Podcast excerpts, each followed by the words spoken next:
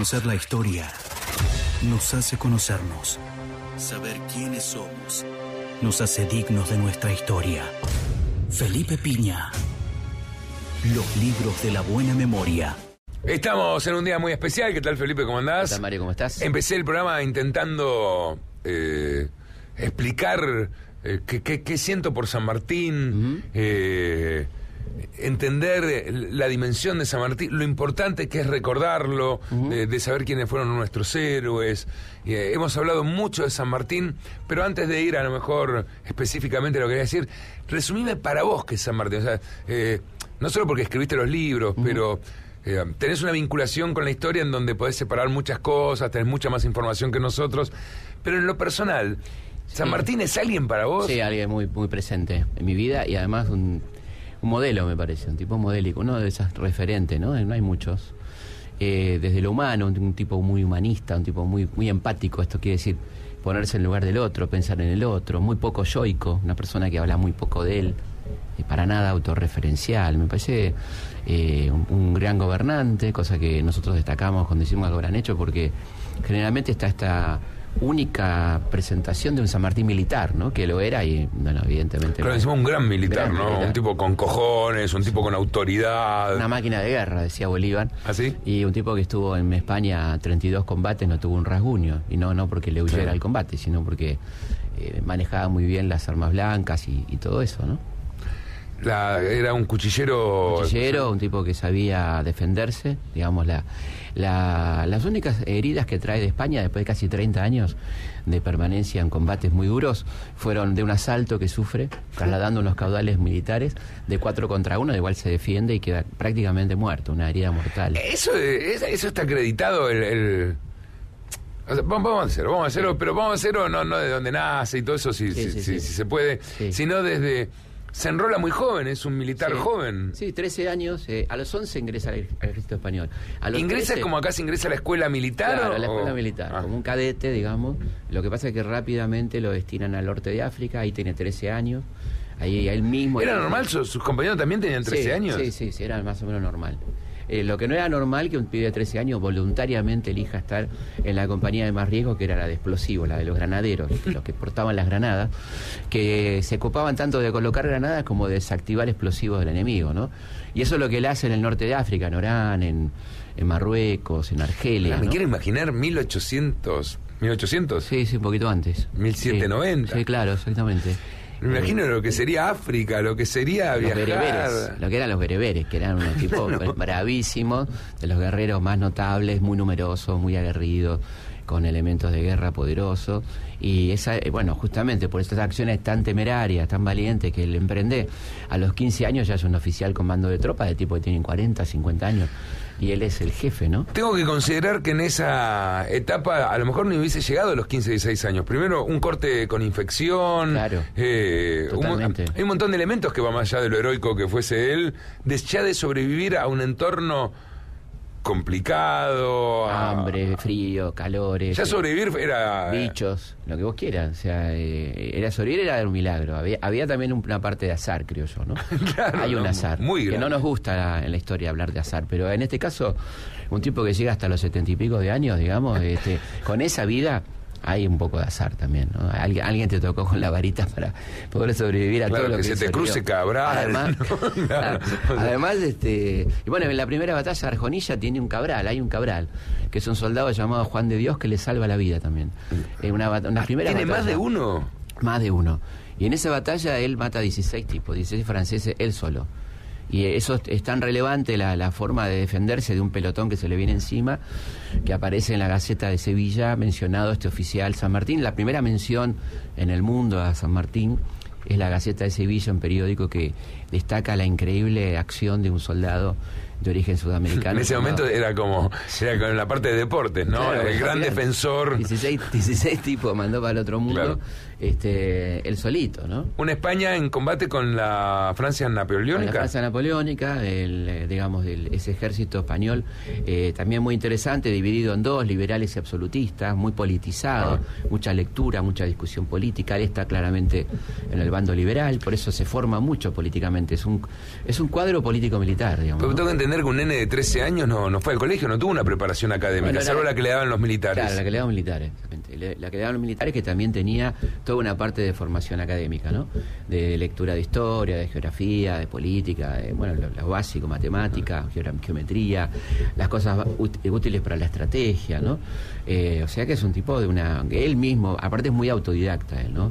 Él lee Y un pillo, ¿no? Digamos, porque supongo que la, estrategia también le gusta. Absolutamente, le gusta, la aprende y ve de los ejércitos que le toca enfrentar, de los napoleónicos, él admiraba mucho a Napoleón en el aspecto militar, lo detestaba políticamente, porque decía que había traicionado la revolución, ¿no? que, que convirtió a la revolución en un imperio. Eh. No estaba errado, obviamente. Era medio Star Wars, ¿no? Y, sí, claro, bueno, fíjate. Eh, y, pero sí lo admiraba, pues, obviamente, como todos los grandes militares. Eh, como militar, tenía el famoso gusto de Napoleón en su escritorio, pero básicamente por la admiración a lo militar. Él usa mucho la estrategia napoleónica, del ataque envolvente, el ataque lateral, esas cosas que, que uno va aprendiendo. Ah, ¿Y había modas de, de, combate? Había modas de combate, modas de sable, por ejemplo, el famoso sable era un sable que pone de moda Napoleón. Era el, corvo? Sí, el sable mameluco se llamaba, que en la campaña de Egipto, en 1797, Napoleón ve ese sable, que era un sable de cortar cabezas, un sable... Claro, porque da justo para... Y a la velocidad. Tiene dos elementos, mucho filo y se, se aumenta la eficacia con la velocidad. o sea que es un sable de caballería. Claro, para pasar ah. de hueso a caballo, que se usaba em, este, con rueditas, pero un poco largo. Entonces los, eh, los ingleses le adosaron rueditas. De hecho, el sable corvo famoso tiene rueditas, eh, porque arrastraba un poco y tenía. ¿Porque arrastraba la punta? Claro, tenía unas rueditas. Y este es el sable que él compra. Suena ridículo para que te contara. Pero cómodo, te digo. ¿eh? Por lo menos sacaba chispas que se yo tenía. Y lo compra en Londres, en, una, en un anticuario. Ese, ese probablemente oriundo de Persia, ese famoso sable corvo que lo va a acompañar y lo trae antes de embarcarse, lo trae como algo, viste, como simbólico, ¿no? Como quien se lleva los cuchillos con... Sí, y, lo trae acá, comprado en Londres. ¿Lo usa? ¿Le da un uso o era una, cosa anticuaria? probablemente hay una discusión, bueno, estos detalles. Probablemente lo, lo, usó por primera vez en San Lorenzo, pero seguro lo usó en toda la campaña de Chile y la campaña del Perú. Efectivamente, sí, sí. Bueno, y ahí tenés un tipo de moda militar. ¿Es el que le da rosas? El que le da rosas. El que le da rosas, rosas a su vez, este, cuando hace su testamento, eh, lo dona a la Argentina. Al momento que, se lo pidan, lo va a donar y esto pasa con, con Carranza cuando inaugura el Museo Histórico Nacional, se lo pide a Manuelita, Manuelita lo manda para, para ¿Actualmente dónde estaba el sable estaba en Granaderos, Estaba en Granaderos porque en la década del 60, en dos oportunidades, la juventud peronista roba el sable un poco en protesta contra ese. Bueno, pero un poco protestando contra, ese ejército. Simbólico. Claro, viste, era la época de azules y colorados, claro. pelota en la. Entonces, Justo los granaderos que.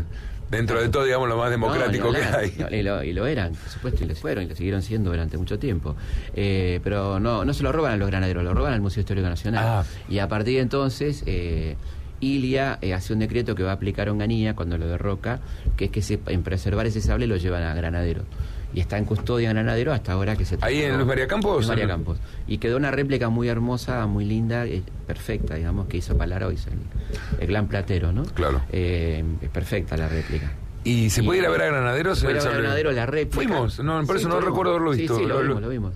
Eh, y lo que está en Granadero es la réplica y el original está en el Museo Histórico Nacional con custodia de Granadero y le agregaron el sable de Güemes, bueno, una cantidad de sables a esta nueva Una cuchillería interesante. Una cuchillería interesante. Eh, ¿Es cierta la anécdota, o es lo que nos gustaría creer, que Napoleón una vez lo miró a los ojos? Eh, ¿Lo, relata? ¿Está escrito por él? Lo que nos gustaría creer, probablemente, porque ah. eh, no sabemos, ¿no? Él, él no habla de eso. Eso, no, no hay referencia no, histórica. él no habla de eso. Tampoco hablaba mucho de él, de él, ¿no? De sus cosas personales. Pero sí hay este este anecdotario que no sabemos de dónde sale, que Napoleón, este, él sí estuvo en, en, en Marsella. Sí, indudablemente coincidieron. Coincidieron en el lugar. Y muy probablemente le haya querido acercarse a verlo o, tomar algún tipo de contacto con él, no sé. No sé, parte era un oficial, un pequeño, un pequeño oficial para semejante tipo. Pero Dicen que Napoleón se acercó, agarró como que era el mejor vestido, el más pulcro, agarró el botón y le dijo Murcia. Y eso fue todo aparentemente el contacto entre San Martín y Napoleón. Y con eso ya arman toda una historia de predestinación, de bueno, qué sé yo. A, mí no me parece tan mal que tenga todo este, estos robándote una palabra, un mito, ¿no? San Martín. No, eh. estaba mal, pero bueno, en la medida que con, con eso se acrecienta también la, imagen. Que aclare que no hay, no hay certeza de que sea cierto, nada más. Después cada uno que crea lo que quiera. Pero, digamos, no tenemos documentos que nos digan esto es la posta, qué sé yo, no. Claro, está bien, él no lo menciona. No lo menciona. No lo menciona. Tampoco hablaba de él, ese es otro dato. Él no hablaba de él, no es, no, no es un tipo que dijera yo conocía a Napoleón. Pero, pero ¿por qué? Porque, eh, digamos, tiene varias cosas ocultas San Martín. Su, su, etapa eh, con la logia Lautaro, estar dentro de, de los masones, en un lugar que ya poco se hablan entre ellos tiene como una conducta así. Bueno, eh, pero la, voy a decir una barbaridad. Parece medio de la CIDE a veces, ¿no? Es, es, un tipo que ha tenido una reserva y ha vivido de los espías de una forma muy especial. Bueno, él hacía de, la guerra de, psicológica un culto. Fue uno de los creadores de la guerra psicológica. O sea, toda la campaña de Chile hay una guerra. Tiene 700 espías trabajando para él, ¿no? Para él no, para la causa, digamos. Donde, a un nivel de eficacia donde llegan a infiltrar a. Por eso tiene esta cosa de. Le encanta, no hablo, no, cuento. le encanta el misterio, juega con el misterio y algún correspondiente de su correspondencia le dice, bueno, papá, haremos un poquito. Este, abrite un poco. Claro, abrite un poquito, ¿viste? Era un tipo muy, muy críptico, muy de las sociedades secretas. En, esto de la masonería es entendible porque hay un juramento de los masones que no podían confesar ni su pertenencia. Incluso cuando le pide Miller, que es la única entrevista que da en vida, le pide que hable y dice, no creo conveniente hablar de esto, dice, ¿no? Un poco respetando lo que eran los credos masónicos de no difundir esto, pero el tipo de aparte muy reservado, muy callado, muy muy introspectivo, muy para adentro todo, ¿no? Eh, así que sí, y hacía un culto al misterio. Yo creo que también, ¿por qué no decirlo como decís vos? Había, hacía un culto también de, de ese tipo misterioso, que Siempre es interesante. ¿Una Greta o un tipo.? No, Greta no, tipo. Uh, Digo, no, parece cariñoso, salvo ya lo habíamos charlado, ¿no? Salvo de esas pequeñas cartas que le diga a la hija, pero ya a lo último. Sí, con las nietas sí. Los nietos también. Ahí se ve, ahí se ve cariño. Eh, siempre está esta, las mujeres siempre, la, por lo menos las que le han leído la historia, siempre dicen, bueno, la verdad que la mujer se comportó mal. Para la época se puede decir que está. Incluso que para la época se comportó mal. Sí, igual este, no hay por qué justificarlo, ¿no? No, no, no, yo creo que se, comportó mal con la mujer, ciertamente. Un tipo de buen humor. De, buen humor, eh, gran irónico de manejo de la ironía, gran puteador. En las cartas de amigos de mucha confianza. ¿Ah, De amigos de mucha confianza. Sí, ni se usaba en cada, eso en eh, carta no se dejaba. No, no, pero claro, lo que es gracioso es que cuando el Instituto San Martiniano en su etapa, ahora hay una buena administración de instituto, pero en su etapa ultraconservadora, cuando transcribe los documentos, quita todas las malas palabras. Y hay un pero ejemplo, palabra como que hijo de puto, carajo, más, este, mal parido, hijo de puta, este, ¿Ah? carajo usaba mucho él, ¿no? Era, era leve, una mala palabra leve, pero es interesante en la transcripción conservadora que hace el instituto en 1910, él está hablando de un hecho que, que, lo, que también es interesante contarlo porque lo pinta lo que era él, ¿no? Cuando él prohíbe en las escuelas los castigos, los castigos corporales a los niños. El Cabildo de Mendoza, ultraconservador, 1814, le dice, no se puede prohibir porque los chicos se van a insolentar. Entonces él le contesta, bueno, entonces permito el castigo en la mano y con guante, como burlándose. Y entonces le escribe a su amigo Guido y dice, fíjese lo que me dicen estos carajos, ¿no? Refiriéndose a estos señores. Ay, todo boludo. Y, y la traducción del instituto es, fíjese lo que me dicen estos señores. Entre carajo y señores hay, una, gran diferencia. Una gran diferencia. Sí, porque además está bien... Eh, hay que describir tal cual como es, ¿no? Bien, no puedes cambiar los documentos, no se puede andar cambiando documentos porque a vos te parece que es una grosería. Un cero muy normal, tipo eh, insisto, como todo tipo inteligente, con mucho, mucho manejo de la ironía que se ve en sus cartas, la carta que le manda a Tomás Guido cuando es canciller de Rosas y se entera que han restablecido relaciones con el Vaticano, que dice que se ofrece como obispo, porque él es un santo, San Martín, qué mejor que él, ¿no? O sea, burlándose un poco de la iglesia, del poder. Eh, hacía mucho esto. ¿Un agnóstico? No, un, un católico no, no muy fanático y muy enemigo del poder de la iglesia, ¿no? No, no quería saber nada. Bueno, pero tiene un cura en su fila varias veces. Sí, además de un cura, tiene al lado, lo tiene a, Beltrán. Beltrán, que era un tipo fundamental, ¿no? Pero no, él hacía misa. Bueno, Belgrano, que era un gran católico y un tipo que entendía el catolicismo como una estrategia de, de cohesión, y así se lo dice, otro gran estratega le dice, ah, de, vez en cuando hago una misa. O Cópese. Cópese, una misita, ¿no? Y apá le explica, eso es genial, esa carta es hermosa, la carta. Dice, muchos no entienden y nos acusan de conservadores por promover la religión, pero la religión en estos casos cohesiona. Fíjate que está usando la religión estratégicamente, ¿no? Y el otro, por supuesto, que lo entiende, ¿no? Y le agradece el consejo. Es raro entender, y supongo que para que alguno que esté escuchando, algún bruto que no sepa nada de San Martín, eh, Bueno, se formó con el, en España. Eh, defendió los colores españoles, digamos, el reino de España. Eh, contra su agresor más grande, que era Francia, ¿no? También se cuida un poco de Inglaterra. Pero él viene a la Argentina para luchar es como pasarse de Boca a River y hacerle goles. ¿no? Porque es medio incomprensible. ¿pero ¿por qué viene alguien a la Argentina a sacarse encima a los españoles? ¿Qué le tomó bronca? ¿Hubo un hecho que lo echaron del ejército? Él ve que, que su bando liberal no va a triunfar y que va a volver el absolutismo. ¿Entendiendo por liberal qué? Entendiendo por liberal que el rey acepte una constitución republicana, una constitución monárquica, no digo monárquica, pero que no republicana, porque sería la república, pero sí democrática, parlamentarista, que haya un parlamento, primer ministro, que termine la monarquía absoluta que estaba vigente en España hasta la llegada de Napoleón. Con respecto a la economía, ¿era liberal también? Sí, sí, sí. Entendía que el mercado se tenía que autorregular. No, no, no, no, era una intervención del Estado. Con, con, una inclinación por una fuerte intervención del Estado. Un tipo ah. que entendía así una apertura comercial, pero ojo con cuidar los productos nacionales. De hecho, es el autor de la primera ley de protección industrial. De, la industria, el vino, que es habría que un gobernador nacional hace una ley de protección de una industria, ¿no? Así que un tipo que quería en el Estado presente. Eso fomenta en Mendoza cuando gobierna muy bien, tres años pero, ¿por qué se, vuelve argentino? Bueno, ahí volvemos. Perdón. Eh, eh Perdón. vos me sacás de tema. Yo. No, no, no te razón. este, pero vamos, siempre volvemos.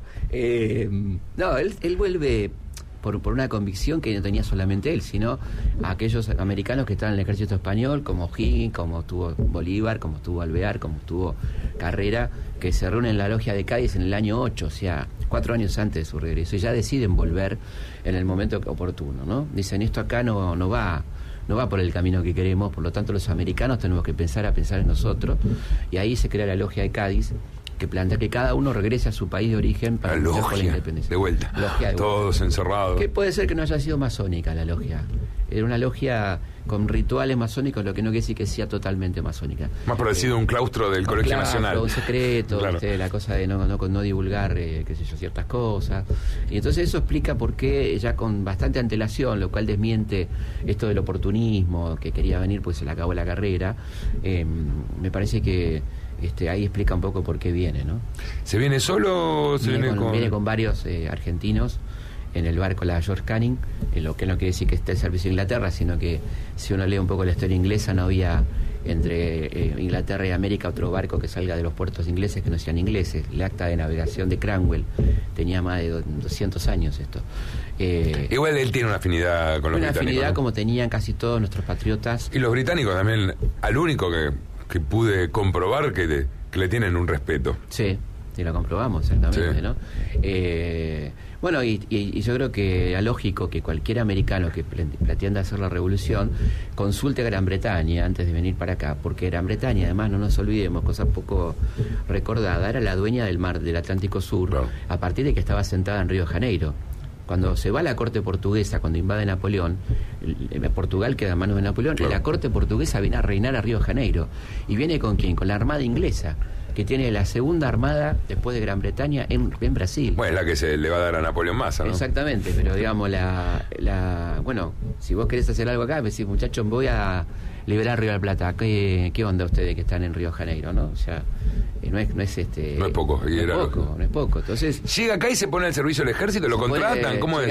¿Ya era famoso? ¿Era como Superman? No, para nada, no. Era, era un tipo muy bien considerado eh, teniente coronel, con una foja de servicio impecable. Eh, y bueno, Rivadavia, que sabe que llega con contactos de la, de la contra a su gobierno, esto es Monteagudo, la sociedad patriótica, no lo quiere. O sea, lo recibe muy mal, él lo dice. Eh, y bueno, hay que hacer fuerza por los otros integrantes del triunvirato para que sí lo incorporen y le den una misión, que es una misión muy difícil, que es la creación de un cuerpo de élite, que tiene una, una, una, misión concreta, que es la defensa de las costas del Paraná, defendiendo a los que venían de, de Uruguay, de, que estaba en manos de los españoles, la, colonia de Montevideo, ¿no? que atacaban, saqueaban, y por eso él va armando la estructura para esa defensa en San Lorenzo, que él entiende que es el, el convento de San Carlos, entiende que es el lugar indicado para hacer esa acción rápida, que es el combate, combate de, de apenas 15 minutos, pero lo cual no habla de de la poca importancia de ese combate, sino de la genialidad de un tipo que con la mitad de la tropa en 15 minutos derrota al enemigo. O sea, no, no, no se puede minimizar porque duró 15 minutos, sino todo lo contrario. Digo porque acá hay una tendencia siempre, eh, pero 15 minutos. Eh, Como lo que hay que decir siempre. Igual ya pasó esa etapa vos. de empecemos a darle, ay no, puedo discutir a los... Eh, eh, te digo por, porque te digo por experiencia. No, no, no, Siempre hay algunos, ¿no? Sí, sí, Con ganas de joder. Pero yo digo, bueno, anda vos. Anda vos 15 minutos y, y no. contra, contra Aguanta. 200. Claro, anda con unos amigos. Anda a ver qué te- a ver Y fíjate. va. 15 minutos tenés, ¿eh?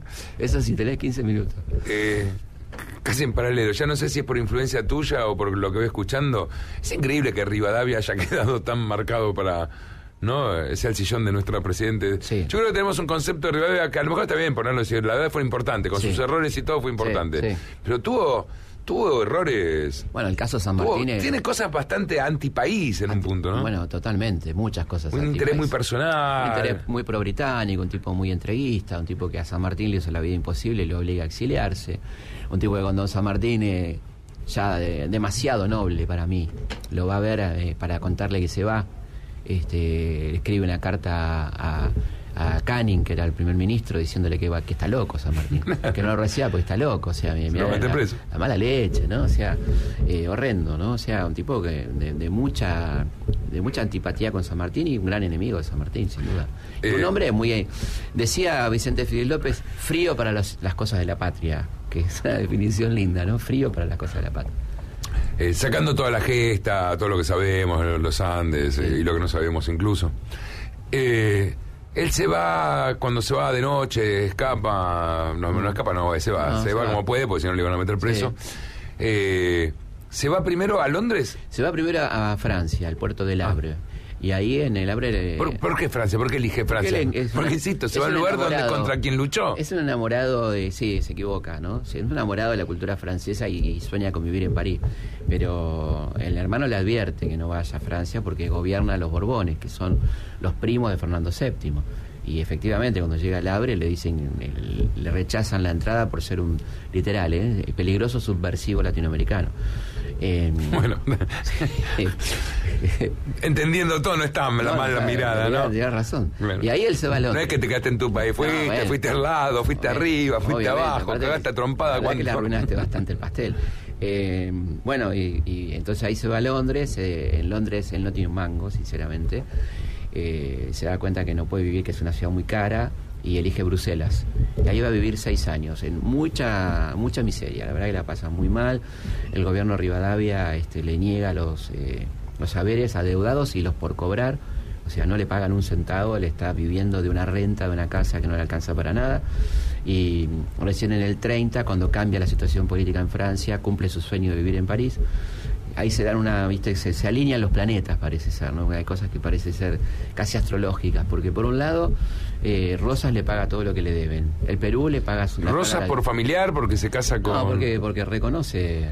No, bueno, reconoce que, que es un hombre muy importante para Argentina, que se ha cometido una enorme injusticia, que, que hay que remediar eso. En el Perú, eh, amigos de él llegan al poder y le pagan también lo que le deben. Recibe una fortuna importante, toda junta, eh, en- ya estando en París. Ahí él compra un departamento en el centro de París, en la Rue de Saint Georges, muy bien ubicado, y una casa de campo, que es la casa de Granbourg. Ah, recibe una, Recibe buena bot- buena- una buen, buena- buen dinero. Y además, digo, se alinean los planetas porque conoce a una persona que le cambia la vida, que es el banquero Alejandro Aguado, una de las personas más ricas de Europa, más ricas de Europa, que tiene una pinacoteca de 400 cuadros, eh, de, donde hay Da Vinci, Miguel Ángel, bueno, lo que vos quieras. Eh, y es el empresario de la Ópera de París. Con lo cual, además, San Martín conoce a Víctor Hugo, a Balzac, a, eh, a Rossini, a todos esos personajes. Ah, los- sí, lo- los trata, los frecuenta, toma café, cena con ellos. Y él agradece a Guado, le dice una Todos los carta. son los nombres intelectuales de la época Sí, que van a quedar. músicos, este, claro. imagínate, ¿no? Rossini, Barbero de Sevilla, que eso es lo que quiera. Eh, este, bueno, Balzac, ni hablar. Eh, y él agradece San Martín a, a Guado, le dice, bueno, le agradezco haberme hecho conocer a estas personas, ¿no? Víctor Hugo, toda esta gente que yo admiro tanto. Y Aguado le contesta, no se confunda, ellos lo quieren conocer a usted. ¿no? O sea, del grado de importancia que tenía este hombre, eh, el mito que se ve, la leyenda que era San Martín, ¿no? para, para cualquier europeo. Eh, así que... Termina, termina en donde termina. Termina en Bolón Surmer, donde estuvimos. Insisto, hemos estado... Mm, muy emocionado, ¿no? Sí, la verdad que... que fuerte, ¿eh? Que sí, muy emocionado pero sobre todo porque ves dónde fue. Cuando, cuando ves el lugar decís, y sabiendo todo lo que pasó, primero es una ciudad no, no muy grande de Francia, la verdad que es un lugar fresco, como mínimo. Eh, es un puerto, sobre todo en febrero, sí. Eh, muy lindo. Muy lindo. Está casi. Hemos ido a la farmacia que, que, estaba, había sido fundado como 20 años antes de que llegue incluso San Martín. La señora nos dijo: ven a ver a vuestro padre, ¿te acuerdas? Sí. La farmacéutica. Eh, es loco, ¿no? Porque termina vuelve, termina sin plata. O sea, si la tuvo en algún momento, no... termina ahí, no, sin plata, pero en un departamento alquilado. Eh, con una situación en un, tercer piso. paradójica porque él elige quedarse ahí porque en la planta baja de ese edificio estaba la biblioteca pública y el señor Gallet lo invita a vivir en los altos de la biblioteca para que él se y disponga. Y disponga y lamentablemente le sobreviene la ceguera final, o sea, ya hay una operación de cataratas que no, no le da la vista y le pasa como a Borges, ¿no? Los libros de la noche. Eh, acceder a la biblioteca y no poder leerla. Eh, y bueno, esos son dos años eh, finales complicados. El clima de Bolón Surmer no es nada bueno para él, la humedad del mar y todo eso. Se equivoca, ¿no? para va a pasar los últimos. Él en realidad quería seguir a Londres, ¿no?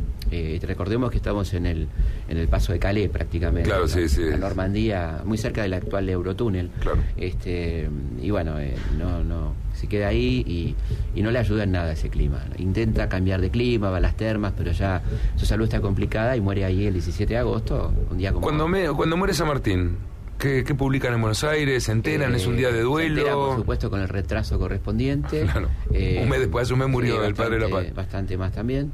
Eh, ¿Gobierno de quién? Gobierno de Rosas. Rosas inmediatamente ordena la repatriación, que era la voluntad de San Martín expresada en el testamento del 43, o sea, el tipo siempre dijo quiero volver a, mi país.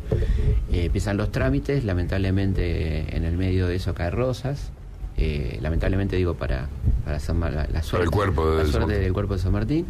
Eh, inmediatamente los unitarios que acceden al poder abandonan todo trámite, no lo quieren acá, básicamente porque San Martín se ve anegado a defender a, a esa Buenos Aires unitaria en contra de los caudillos. Claro, hacer el golpe.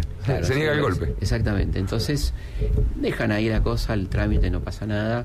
Eh, pasa el tiempo, el, cuerpo de San Martín había estado es, embalsamado, porque como la voluntad era trasladarlo en barco, obligaba la ley francesa a trasladarlo embalsamado, así que queda embalsamado primero en la Catedral de Notre Dame de Boulogne-sur-Mer, eh, lamentablemente muere su nieta y la familia Balcarce arma una, una, bóveda donde trasladan sus restos en el año 61 en Brunois. Estuve hace poco. Un Bien cortadito en Brunois. Perdón, no, era el momento. Este, bueno, en Brunois. Y, ahí va a permanecer hasta el año 80, cuando después de mucho andar, acá se pongan de acuerdo y después de 30 años eh, traigan su cuerpo. un bochorno realmente. Eh, qué loco del ejército, ¿no? se eh, no, haya reivindicado más a San Martín. Por empezar, Rivadavia, nuestro querido Rivadavia, eh, hace desaparecer el cuerpo de granaderos. O sea, para, para evitar toda gloria de San Martín, el cuerpo de granaderos desaparece. Él lo, lo cierra y va a ser reabierto recién a fin del siglo XIX y va a ser transformado en custodia presidencial en ese momento. La gente a veces piensa que hay una continuidad histórica, ah, ¿no? La verdad que un bache entre 1826 y 1898 aproximadamente, donde granaderos no existen, por disposición de Rivadavia, justamente, ¿no? Por eso Patricio es el más viejo, ¿no? Y Patricio es el más viejo y el, de más continuidad. De hecho, es más viejo desde las invasiones inglesas, ¿no? Pero lo que, lo que pasa con Granaderos es que hay un bache histórico donde ese cuerpo fue disuelto por orden de Rivadaviana, ¿no? Para evitar la gloria, digamos, una cosa de loco. Qué pelotudo importante, ¿no? A esta altura. perdón, perdón, eso lo dije yo, no. Ahí lo tenemos en Plaza 11. Igual tiene, tiene, su, castigo, te digo. Vaya y ve dónde está la tumba y, va a ver. Claro, sí, sí, está bravo. Eh, podemos hacer 22 micro más con San Martín. Rápido, la verdad que no sé si ha ido largo, pero igual era el día para hacerlo. No merece. Tachemos a San Martín de la historia. Supongamos que no existió. Uy, qué bache tremendo, ¿no? Bache tremendo. Imposible evaluar qué hubiese pasado, ¿no? imposible evaluar porque teníamos este directamente la hubiese pasado con Chile, con Perú. Y la Argentina mucho más chica, eh, y agresiones, bueno, a ver hasta dónde duraba, porque ah. vendrían de Chile, vendrían del Perú, seguían bajando los ejércitos, porque además una una situación colateral muy interesante es Güemes, a quien San Martín nombra comandante Claro. de frontera. Es el hombre que le da el apoyo que Sí, y necesita Artigas Güemes. y Bolívar no podrían haberlo llevado solo a cabo. No. Él, él le limpia una gran parte. Obviamente. No, no, era un tipo. Es, es un tipo esencial de nuestra historia, sin ninguna duda. Por supuesto que sí.